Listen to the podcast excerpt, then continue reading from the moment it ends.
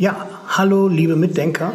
Mein Name ist Oliver Netterkoven. Ich begrüße euch ganz herzlich zum ersten Profertis Podcast und der hat das Thema, wie kann man Immobilienmakler werden?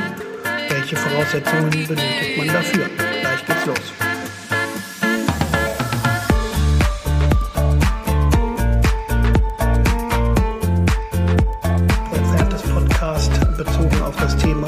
Wird man Immobilienmakler. Ich möchte ganz herzlich begrüßen. Mein Name ist Oliver Nettekoven. Ich bin Trainer für Immobilienmakler und Immobilienverwalter. Ich bin seit 30 Jahren in der Immobilienbranche und habe diese von allen Seiten kennengelernt. Ich habe sowohl Häuser gebaut, als Häuser verkauft, als Häuser bewertet, als äh, TÜV-zertifizierter Sachverständiger. Ich bin also in dem Metier schon des Längeren tätig. Ich freue mich, euch heute begrüßen zu dürfen und gerade mit dem Thema wie werde ich Immobilienmakler in die Situation des Podcasts einsteigen zu können. Ja, wie wird man Immobilienmakler? Immobilienmakler wird man erstmal insofern, ähm, wenn man die Fähigkeit hat, verkaufen zu können. Man benötigt Interesse an Menschen, man benötigt Interesse an Objekten, man benötigt aber auch eine, eine Affinität zu Menschen. Das heißt, man muss sich auch für Menschen interessieren und auch den Mehrwert, den man für diese Menschen erlangen kann, ähm, der sollte auch interessant sein. Im Endeffekt sollte nicht die Provision das Nonplusultra sein, denn wenn man auch, auch nur auf die Provision zielt, dann wird man langfristig nicht erfolgreich sein. Dann ist das kurzfristige Geschäft möglich, aber eben nur das kurzfristige.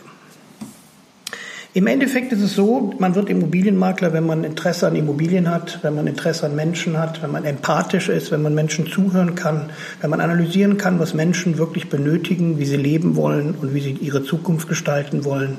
Man hat mit sehr, sehr viel Geld zu tun, was einem nicht gehört, was in der Regel auch den Immobilienbesitzern nicht gehört. Also die müssen sich das auch bei der Bank leihen und sich dafür lange verschulden. Und dementsprechend ist es ein sehr verantwortungsvoller Job und ein Job, wo man sehr, sehr viel Empathie mitbringen muss. Das sind die Grundprinzipien, was man mitbringen muss, wenn man zukünftig als Immobilienmakler arbeiten will. Welche Voraussetzungen sollte man persönlich mitbringen, ist immer darauf gemünzt, man sollte natürlich auch verkaufen können, man sollte Verkaufstalent besitzen, man sollte aber auch Selbstbewusstsein besitzen, man sollte von seiner eigenen Person schon insoweit überzeugt sein, dass man sie in Verbindung einer Immobilie auch verkaufen kann. Man muss auf Menschen zugehen können, man muss offen sein, man muss ein Talent haben, mit Menschen umzugehen und diese in gewissen Situationen auch leiten zu können. Man muss also kommunikativ sein und ähm, offen für Immobilien und ein starkes Interesse an Immobilien besitzen. Dann kämen wir also nach den persönlichen Voraussetzungen, die man ähm, haben muss, um verkaufen zu können, denn dann zu den Erlaubnissen, die man besitzen muss, um Immobilienmakler zu werden. Das ist die sogenannte Erlaubnis, die Maklererlaubnis, der Maklerschein nach Paragraph 34c. Und dieser muss erworben werden, insofern beantragt werden. Für diese Beantragung benötigt man folgende Unterlagen. Man benötigt einen gültigen Personalausweis, das dürfte wohl klar sein, weil natürlich der Maklerschein auch auf die Person ähm, bezogen ausgestellt wird. Man wird also insofern personenmäßig lizenziert nach Paragraph 34c und bekommt die Erlaubnis, denn dann maklerisch tätig zu werden, was beinhaltet Grundstücke und grundstücksgleiche Rechte und Immobilien verkaufen zu dürfen. Nicht finanzieren zu dürfen, das ist ein getrennter Paragraph 34c, das ist ein anderer Maklerschein, das hat also damit nichts zu tun. Aber man ähm, benötigt folgende Unterlagen. Man benötigt, wie gesagt, einen Personalausweis, man benötigt das, den Antrag der Gemeinde, also ein Antrag, um den Gewerbeschein erstellen zu können, was nachher zum Gewerbeschein wird. Man benötigt ein polizeiliches Führungszeugnis, was sauber sein muss, darf also keine Einträge beinhalten. Man benötigt gleichzeitig ein Aus, eine Auskunft vom Amtsgericht, dass mir diesbezüglich nichts zu Schulden gekommen ist. Das sprich also, ich bin nicht vorbestraft, gegen mich liegt kein Insolvenzverfahren vor und ich bin auch nicht wegen Betruges in insofern in irgendeiner Weise vorbelastet. Eine Unbedenklichkeitsbescheinigung des Finanzamtes und die sollte ebenfalls sehr, sehr neu sein. Also die sollte nicht nur gültig sein, sondern sehr, sehr neu sein. Ähm, die Gewerbeämter ähm, akzeptieren dort keine alten Unbedenklichkeitsbescheinigungen. Und denn dann eben die Gewerbeanmeldung, die dann nachher eben zum Gewerbeschein wird. Jetzt fragt sich natürlich jeder, was kostet das Verfahren? Und das Verfahren ist von Kommune zu Kommune verschieden. Es ist auch äh, verschieden, ob man sich eine Gewerbeerlaubnis nach Paragraph 34c, so nennt sich der Maklerschein, insofern für eine Firma holt oder äh, beantragt oder ähm, eben für eine Person. Für eine Person wird die im dreistelligen Bereich liegen, also zwischen 300 und 500 Euro.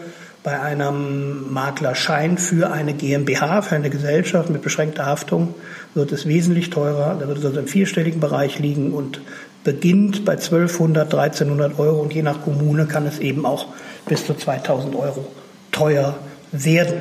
Das ist eben der Unterschied, weil man auch eine verschiedene Haftung hat. Bei einer Firma hat man eine Firma, die einen haftungstechnisch natürlich schützt, ähm, eben mit beschränkter Haftung. Und persönlich äh, steht man eben bei dem 34c mit einem Maklerschein für eine Personenerlaubnis eben selber äh, in der Verantwortung. Insofern ist natürlich die Beantragung und insofern ist natürlich auch die, ähm, nach, die nachfolgende äh, Erlaubnis ähm, wesentlich teurer. Ja, dann kämen wir zum letzten Punkt des Immobilienmaklers und seiner Praxis. Die Frage ist natürlich, wenn man sich denn dann selbstständig macht, wenn man eine Gewerbeerlaubnis hat, wenn man ähm, einen Maklerschein besitzt in, ähm, in Form von 34c und darf denn dann Immobilien verkaufen und veräußern und vermieten. Und man besitzt auch die nötigen Grundkenntnisse bezogen auf Empathie und Menschen und die, das zugehörige Einfühlungsvermögen, dann vermisst der Gesetzgeber Folgendes, und das ist Sachkenntnis. Man will heutzutage vermeiden, dass die Menschen ähm, beraten werden von Immobilienmaklern, die in erster Linie ihre Provision vor Augen haben. Das heißt also, die nur die Türen öffnen können und sagen können, hier sehen Sie Wohnung 1, hier sehen Sie, das ist der, der tollste Satz eines Immobilienmaklers, hier sehen Sie das Wohnzimmer, als würde der Immobilienbesitzer oder zukünftige Immobilienbesitzer oder der Interessent das nicht selber sehen. Diese Makler sollten vom, vom, vom Markt verschwinden, insofern, dass sie ähm, natürlich nur ihre Provision in, in, äh, im Sinn haben und dementsprechend auch handeln. Man will vermeiden, dass man irgendwelche Leute auf den Markt lässt, die ähm, Menschen falsch ähm, beraten und diesbezüglich denn dann ähm, damit ein gewisses Unheil herstellen. Gilt also in erster Linie mal zum Schutz des Verbrauchers.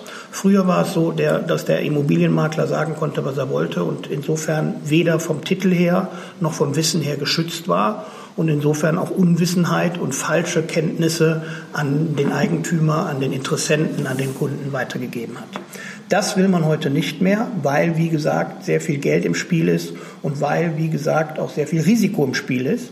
Und dementsprechend will man den Verbraucher schützen und insofern dafür sorgen, dass er vernünftig mit Informationen ausgestattet wird und sein, seinem Gegenüber, dem Makler, der dazu zuständig ist, eine Immobilie zu veräußern und denjenigen, der sie kauft, äh, zu beraten, dass man dem eben vertraut. Das ist der Hintergrund. Deswegen sind Immobilienmakler nach dem Paragraphen 34c, die jetzt einen Maklerschein besitzen, dazu angehalten, seit dem 1.8.2018 sich regelmäßig weiterzubilden, in der Form, dass sie Weiterbildungsmaßnahmen in einer Größenordnung von 20 Stunden in drei Jahren buchen. Das heißt, sie müssen sich 20 Stunden in drei Jahren weiterbilden und müssen dieses auch den einzelnen Gewerbeämtern nachweisen.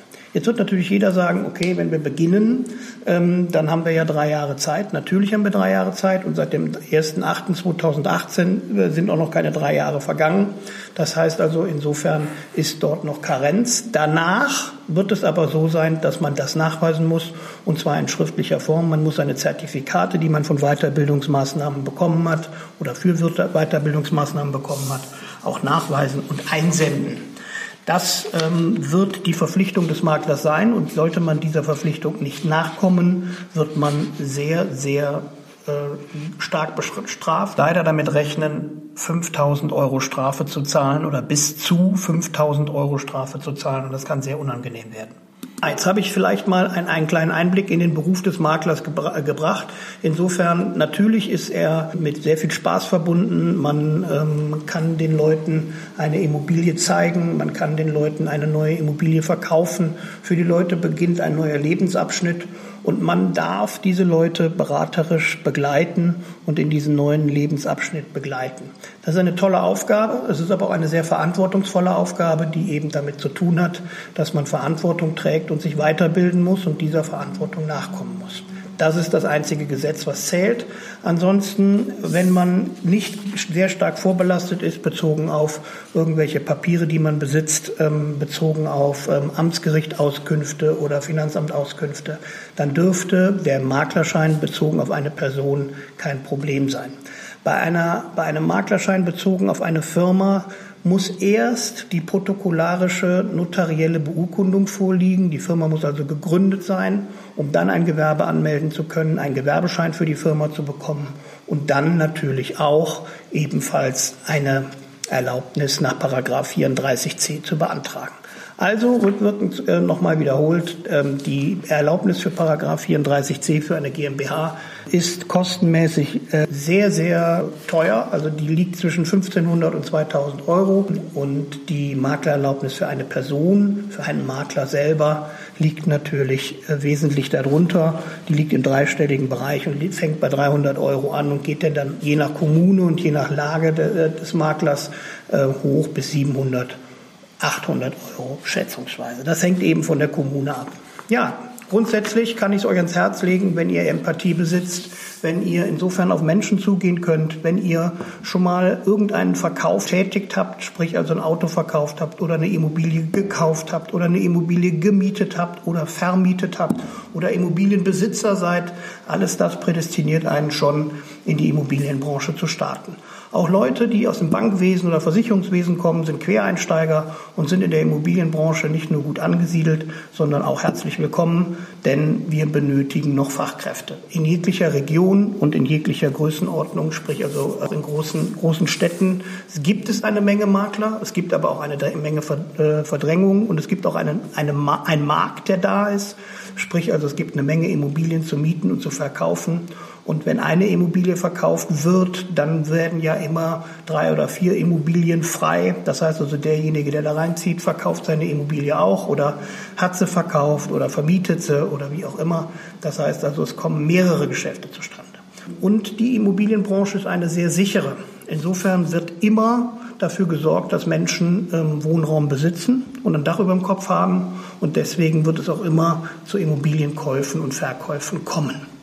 Was aber maßgeblich ist für den Erfolg, was ich am Anfang dieses Podcasts bereits erwähnt habe, ist die Bildung von Netzwerk. Das heißt, im Endeffekt wird es wichtig sein, Netzwerk aufzubauen und nicht auf das kurze Geschäft zu zielen. Wenn man also relativ kurze Vertriebsprozesse hat, wenn man also sehr, sehr schnell mit dem Kunden äh, zum Notar gehen will, dann wird man langfristig nicht erfolgreich sein. Jeder Makler, der Empathie besitzt, der Menschen zuhören kann, der analysieren kann, was benötigt eine Familie, der eventuelle ähm, andere Projekte an Land ziehen kann oder eben akquirieren kann, der wird immer langfristig erfolgreicher sein, weil auch hier die Mundpropaganda zählt, weil auch hier natürlich das zählt, was das Volk erzählt. Und wenn man gut über jemanden redet, weil er eben Empathie besitzt und weil er durch seine Fach seine Weiterbildung Fachwissen besitzt, dann wird er langfristig erfolgreich sein. Ich bin der festen Überzeugung, und so war es in den letzten 30 Jahren und so wird es weiterhin so sein, dass der Verkauf von Immobilien immer lukrativ sein wird. Man muss sich durchboxen, 100 Prozent, aber man wird natürlich mit Weiterbildungsmaßnahmen und natürlich auch mit ähm, Know-how und Empathie auf jeden Fall am Markt erfolgreich sein und zum Ziel kommen. Ich persönlich wünsche allen Mitdenkenden erstmal viel Erfolg beim Start. Sollte es so sein, dass ihr starten wollt, schreibt mir eine kurze Mail unter info at profertis.com und haltet mit mir Kontakt. Wir setzen euch auch gerne darüber in Kenntnis, was Weiterbildungsmaßnahmen oder eure Weiterbildungsverpflichtung betrifft. Ansonsten danke ich ganz herzlich fürs Mitdenken und hoffe, ihr bleibt dran und abonniert den Kanal. Bis dann, euer Holger.